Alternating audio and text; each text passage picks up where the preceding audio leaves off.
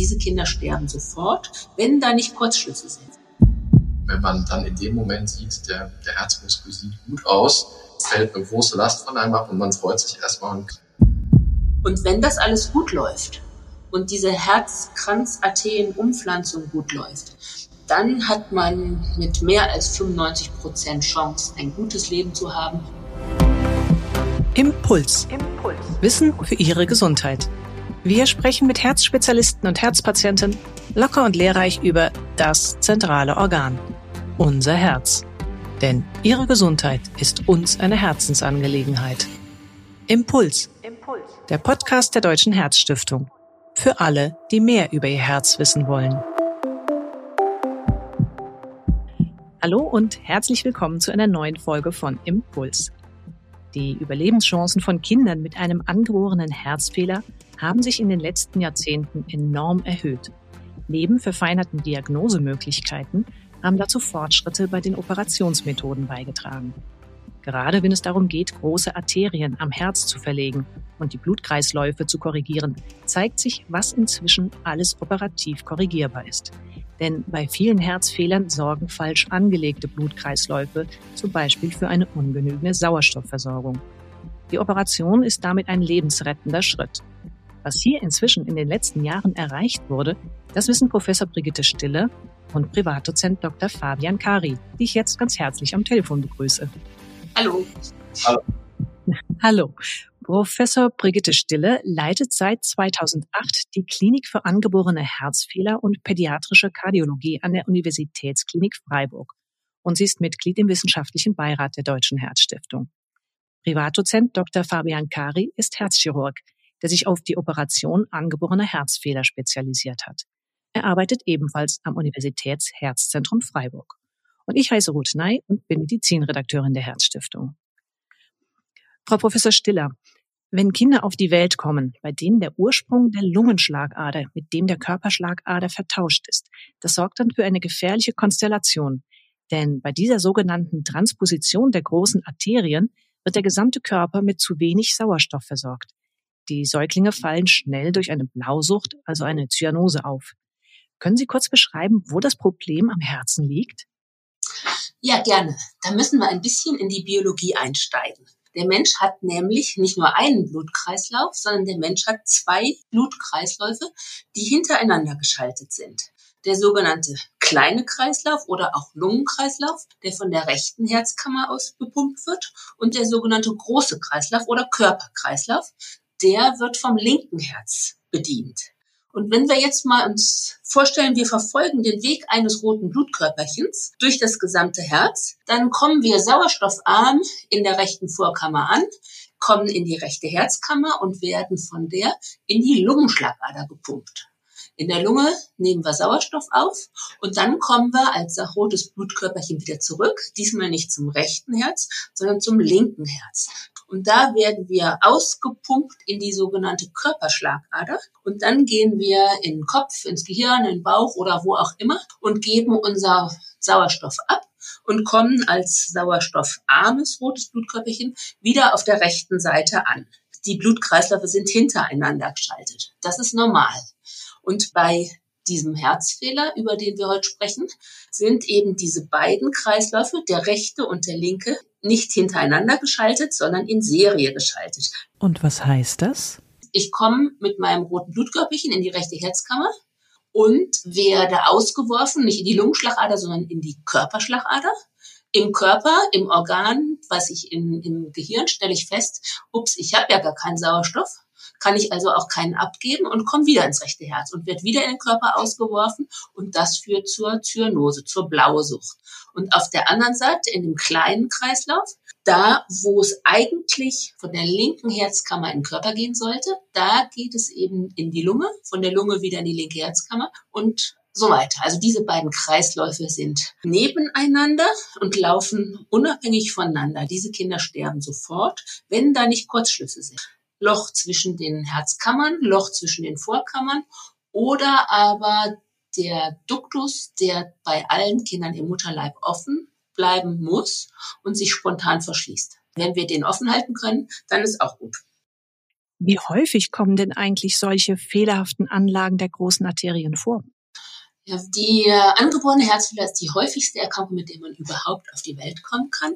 Ungefähr jedes hundertste Kind hat irgendeine Besonderheit an Herz oder den großen Gefäßen. Und von diesem jeden hundertsten Kind sind ungefähr drei bis vier Prozent diese Transposition der großen Arterien. Das heißt ungefähr jeder dreitausendste Mensch. Mhm. Und diese fehlerhafte Arterienanlage, fällt die erst nach der Geburt auf oder gibt es schon vorher vielleicht bei den Ultraschalluntersuchungen mitunter Hinweise?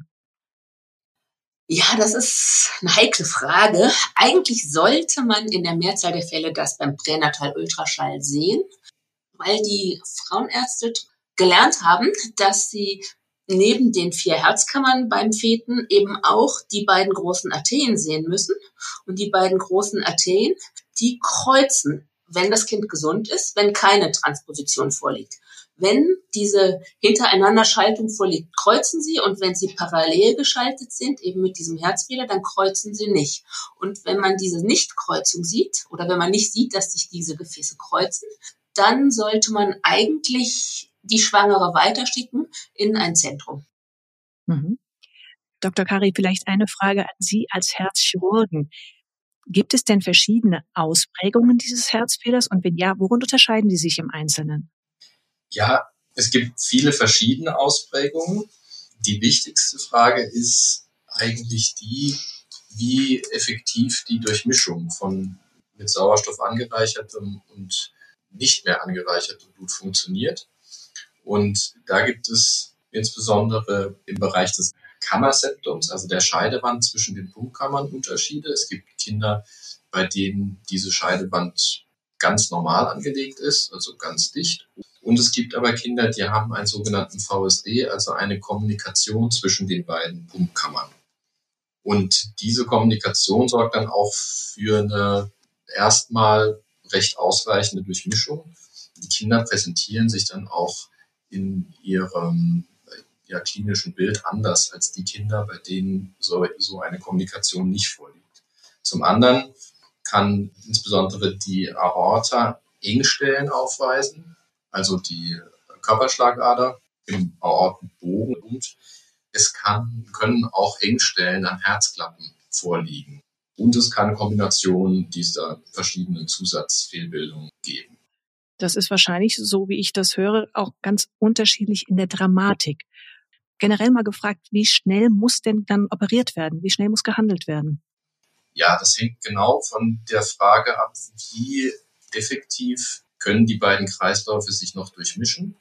Und dann muss unter Umständen sehr früh schon nachgeholfen werden. Und zwar kann dann zum einen durch die Kinderkardiologen medikamentös nachgeholfen werden, indem ein Prostaglandin gegeben wird, was den, die Kurzschlussverbindung, eine der drei Durchmischungsmöglichkeiten, offen halten kann, die sonst sich mit der Zeit langsam verschließt. Das ist das eine. Und das andere ist ein Kathetermanöver, das nach dem Erfinder Reshkind genannt ist. Dort wird ein Ballon, ein aufblasbarer Ballon über die zu kleine Verbindung am, an der Vorhofscheidewand geführt, der Ballon dann aufgeblasen und dann ein sogenannter Rückzug gemacht. Und damit wird dieses Loch vergrößert. Und das ist erstaunlich, weil das den Kindern in den allermeisten Fällen äh, sehr, sehr gut hilft und äh, eine sehr gute Stabilisierung erstmal erzielt werden kann. Aber irgendwann ist dann doch eine Operation nötig. Genau. Aber nochmal, da kann ich mich gerade einmischen. Nämlich, wir machen es so, dass wir auf der Intensivstation mit Herzultraschallkontrolle über den Nabel oder über die Leiste mit dem Katheter dahin gehen und richtig das Vorhof-Septum, die Vorhof-Scheidewand richtig zerreißen. Und man merkt auch richtig, wie es reißt. Mhm. Also man kann übergangsweise mit einem Medikament was machen. Man kann mit diesem Ballon erstmal eine Verbindung schaffen, damit wenigstens ein bisschen Sauerstoff dann auch ins Blut gerät und am Ende muss dann operiert werden. Was genau wird denn dann gemacht bei einer solchen Operation? Ja, also die Stabilisierung ist wirklich immer vorübergehend und die einzige Möglichkeit, den Kindern mittelfristig hm, Überleben zu sichern, ist die Operation und die Standardoperation heute ist die arterielle Switch-Operation oder die arterielle Umkehroperation. Das bedeutet, es muss eine Operation mit Herz-Lungen-Maschine durchgeführt werden. Diese wird über eine Sternotomie angeschlossen, also das Brustbein muss von vorne eröffnet werden. Und diese Herz-Lungen-Maschine ist dann die Voraussetzung dafür, dass man überhaupt die Operation durchführen kann. Man muss das Herz auch in eine Art Winterschlaf bringen. Das bedeutet, man gibt eine Lösung, die kalt ist und die viele Nährstoffe besitzt, auf die der Herzmuskel angewiesen ist. Und insbesondere auch relativ viel Kalium, was dazu führt, dass der Herzmuskel nicht mehr arbeitet und wirklich abgekühlt wird, bei viel Nährstoffangebot in so eine Art Winterschlaf geht. Eine sehr aufwendige Operation. Ja, das ist erstmal noch relativ normal für fast alle Herzoperationen, insbesondere bei Kindern auch. Mhm. Was man dann machen muss, man muss die, also kurz gesagt, man muss die großen Arterien durchtrennen.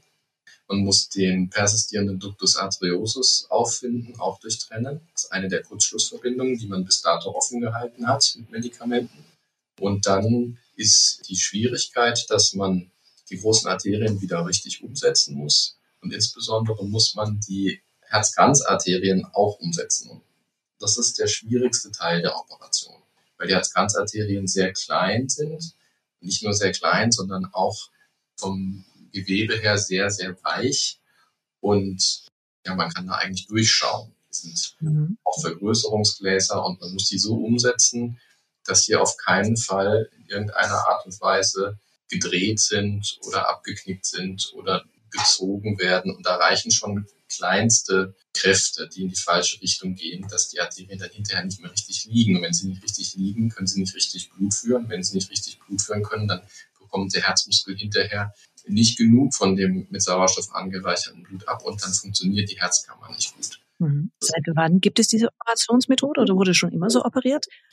Also ganz ursprünglich in, den, in der Mitte der 60er Jahre hat man angefangen, weil man genau vor diesem Schritt des Umsetzens der Herzkranzarterien äh, Respekt hatte, hat man angefangen, die Vorhofumkehroperation zu machen, um eine Korrektur im Sinne von einer richtigen Blutumleitung zu machen, so dass die Kreisläufe getrennt sind und das sauerstoff angereicherte Blut in den Körperkreislauf gelangen kann.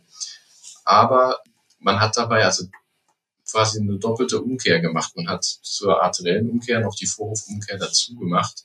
Also rechte Kammer und Vorhof mussten quasi die Arbeit der Linken übernehmen und umgekehrt. Genau. Und damit bleibt die Herzkammer, die eigentlich für langfristig für die Arbeit im kleinen Kreislauf und damit auch im Niederdrucksystem ausgelegt ist, die bleibt dann die Herzkammer, die die Arbeit verrichten muss im großen Kreislauf.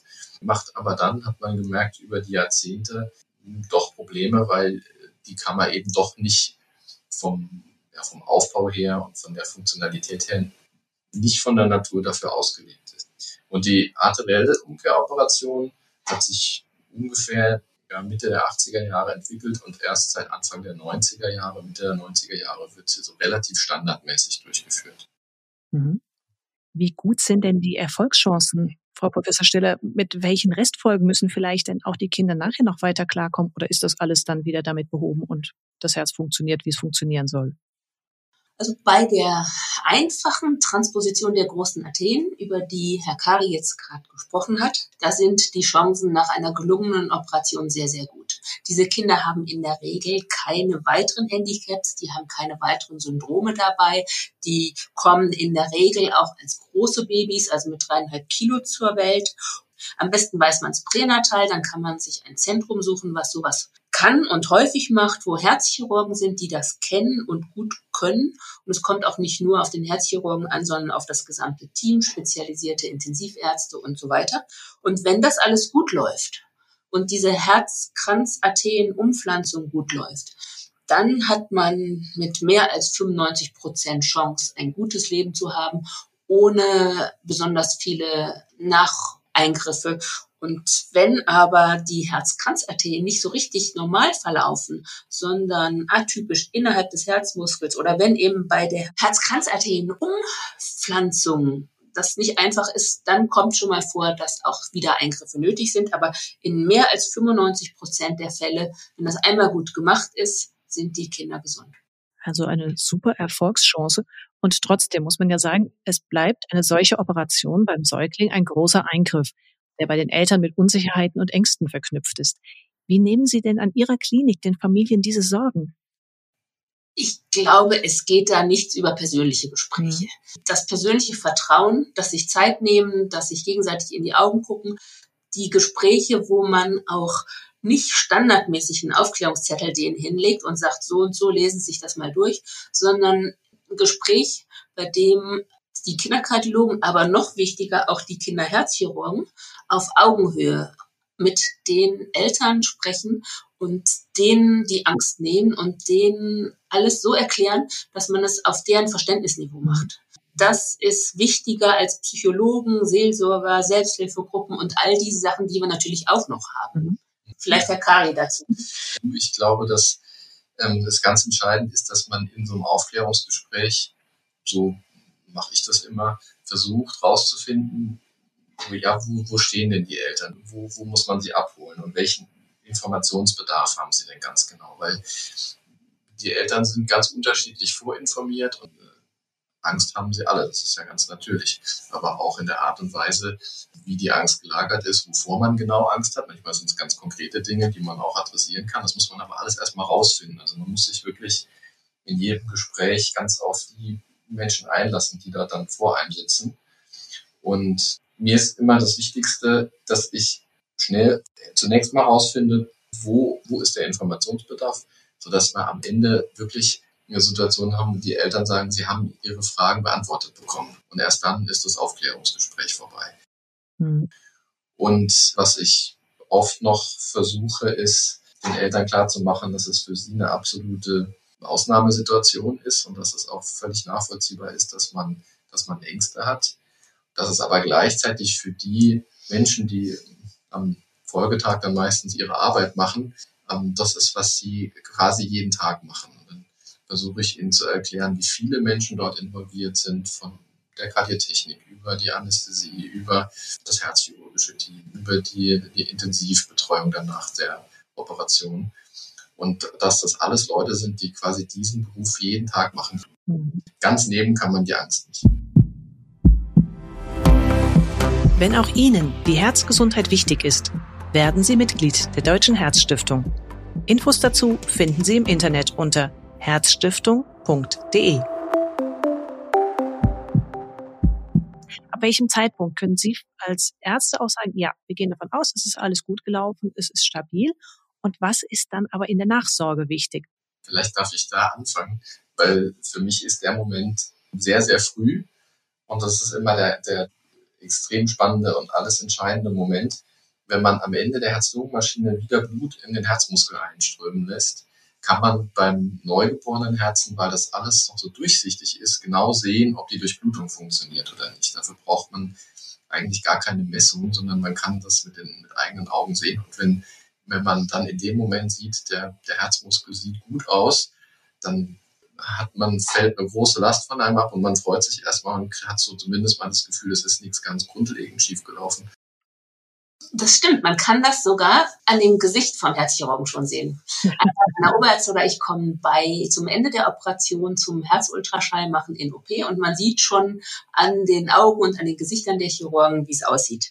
Und letztlich kommen die Kinder dann auf die Intensivstation. Dort sieht man jenseits der ersten Nacht auch, ob alles so schön weitergegangen ist, wie es angefangen hat.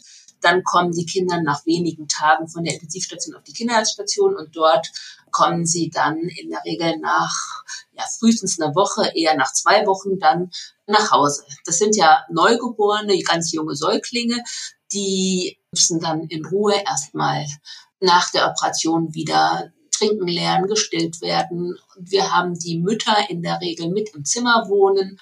Und wenn die Eltern und die Kinder dann ja, zufrieden sind, gut zurechtkommen, dann werden sie entlassen und dann sehen wir sie nach einer Woche bei uns wieder, dann nach zwei, drei Monaten, nach sechs Monaten, nach zwölf Monaten und dann so während des Wachstums, während der Kindheit, wenn alles in Ordnung ist, so ungefähr einmal im Jahr. Und ich versuche den Kindern das oftmals so zu erklären oder auch den Vätern, dass das so ein bisschen ist wie beim TÜV. Das Auto geht alle zwei Jahre zum TÜV und das Kind kommt einmal im Jahr, wenn es ganz gesund erscheint und fit ist und gut ist, kommt es einmal im Jahr zu uns. Dann gibt's Ultraschall, EKG und dann geht's wieder. Und man muss dann nicht den Eindruck haben, oh Gott, mein Kind ist ja so schwer herzkrank und jetzt muss ich da schon wieder hin. Das Auto ist auch nicht kaputt, wenn man es zum TÜV bringt, in der Regel.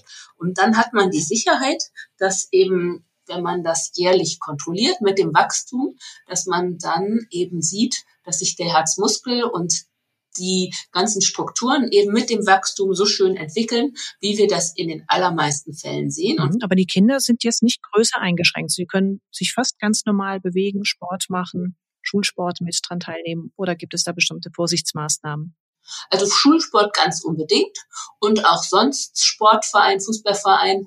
Ob man jetzt wirklich Erstliga-Fußballspieler werden muss oder nicht, das muss dahingestellt sein, aber auszuschließen mhm. ist es nicht. Wenn die Kinder klein sind, da sind ja noch die Eltern da, die sich um alles kümmern. Aber was raten Sie dann, wenn diese Kinder später ins Jugendalter und auch ins Erwachsenenalter kommen, weil ja heute die Operation so toll klappt, dass das auch möglich ist. Was ist da wichtig, damit die Herzfürsorge auch später nicht zu kurz kommt? Ja, da ist die Frage schon, glaube ich, ganz falsch gestellt. Die Antwort wäre, was ist wichtig für diese Menschen? Und dieses diese Menschen wichtig ist ein spannendes, aufregendes, tolles, ganz normales Leben. Mit dem Traumberuf, mit der Traumfrau oder dem Traummann, mit den tollsten Urlauben, die man sich vorstellen kann.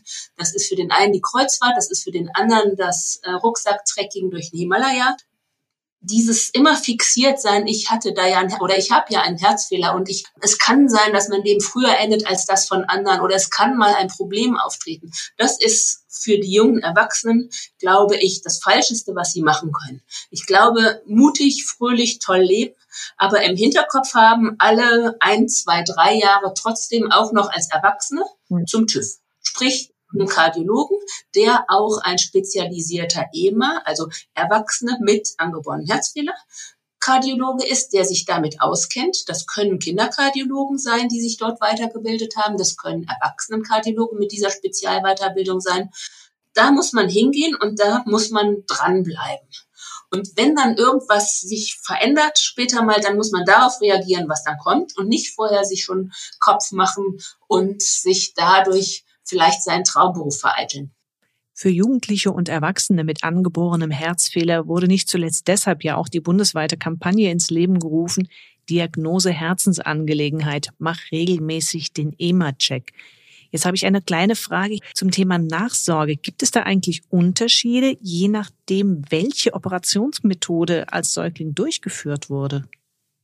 Ja, es ist grundsätzlich zu unterscheiden, welche dieser beiden Arten von Operationen durchgeführt worden ist. Und bei erwachsenen Patienten, die tatsächlich ursprünglich die Vorhofumkehroperation erhalten haben, bei denen also die Pumpkammer, der, die eigentlich für den kleinen Kreislauf ausgelegt ist, dauerhaft den großen Kreislauf unterhalten muss, ist es so, dass man regelhaft beobachtet, dass die Pumpkraft dieser Kammer sich verschlechtert über der Zeit und dass es auch zu Herzrhythmusstörungen und anderen Problemen kommen kann.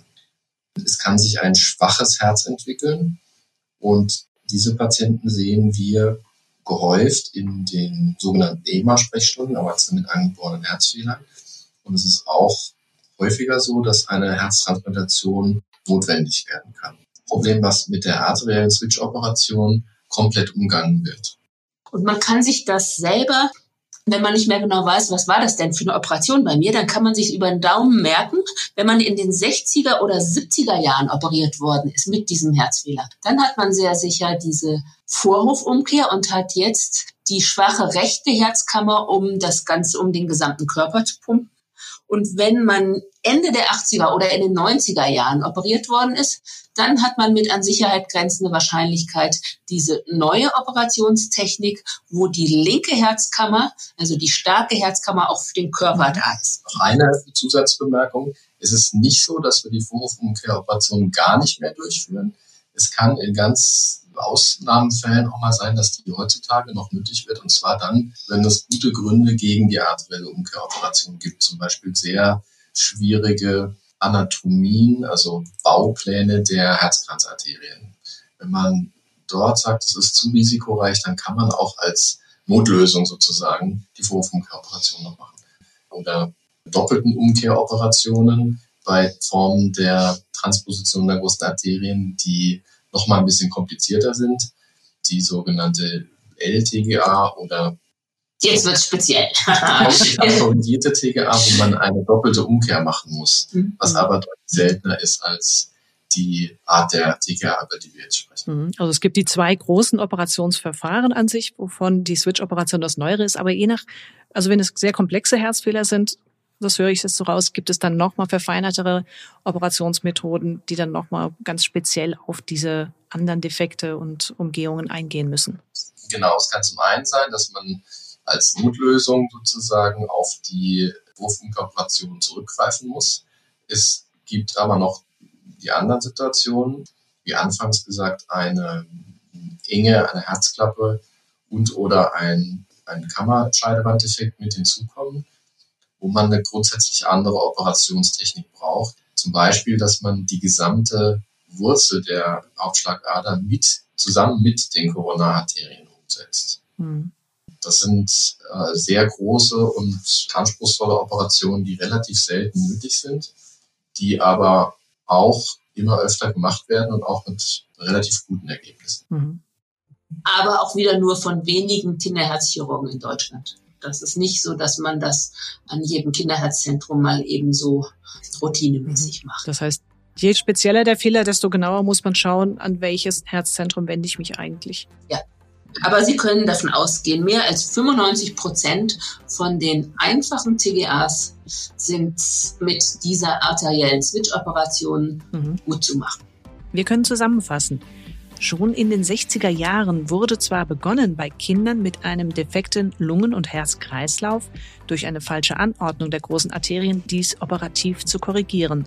Es hat allerdings gut 20 Jahre gedauert, bis eine anatomisch korrekte Rekonstruktion sich als Standard durchgesetzt hat, die sogenannte Switch-Operation. Und gerade in den letzten Jahren hat sich bei den Operationsverfahren vieles noch weiter verbessert. Damit können betroffene Kinder einen langanhaltenden, guten Gesundheitszustand erreichen, wie wir gerade gehört haben. Und der kritische Herzfehler hat zumindest ein wenig von seinem Schrecken verloren.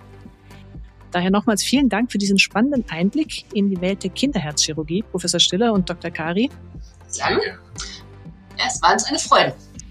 Wenn Sie, liebe Hörerinnen und Hörer, mehr zu diesem Thema erfahren möchten, dann können Sie auch gerne den gerade neu erschienenen Sonderdruck der Kinderherzstiftung, herausgegeben von der Deutschen Herzstiftung, kostenfrei anfordern. Der Druck unter dem Titel die Transposition der großen Arterien ist erhältlich unter der E-Mail-Adresse info@kinderherzstiftung.de. Ich sage damit Tschüss für heute und freue mich darauf, wenn Sie auch das nächste Mal wieder reinhören.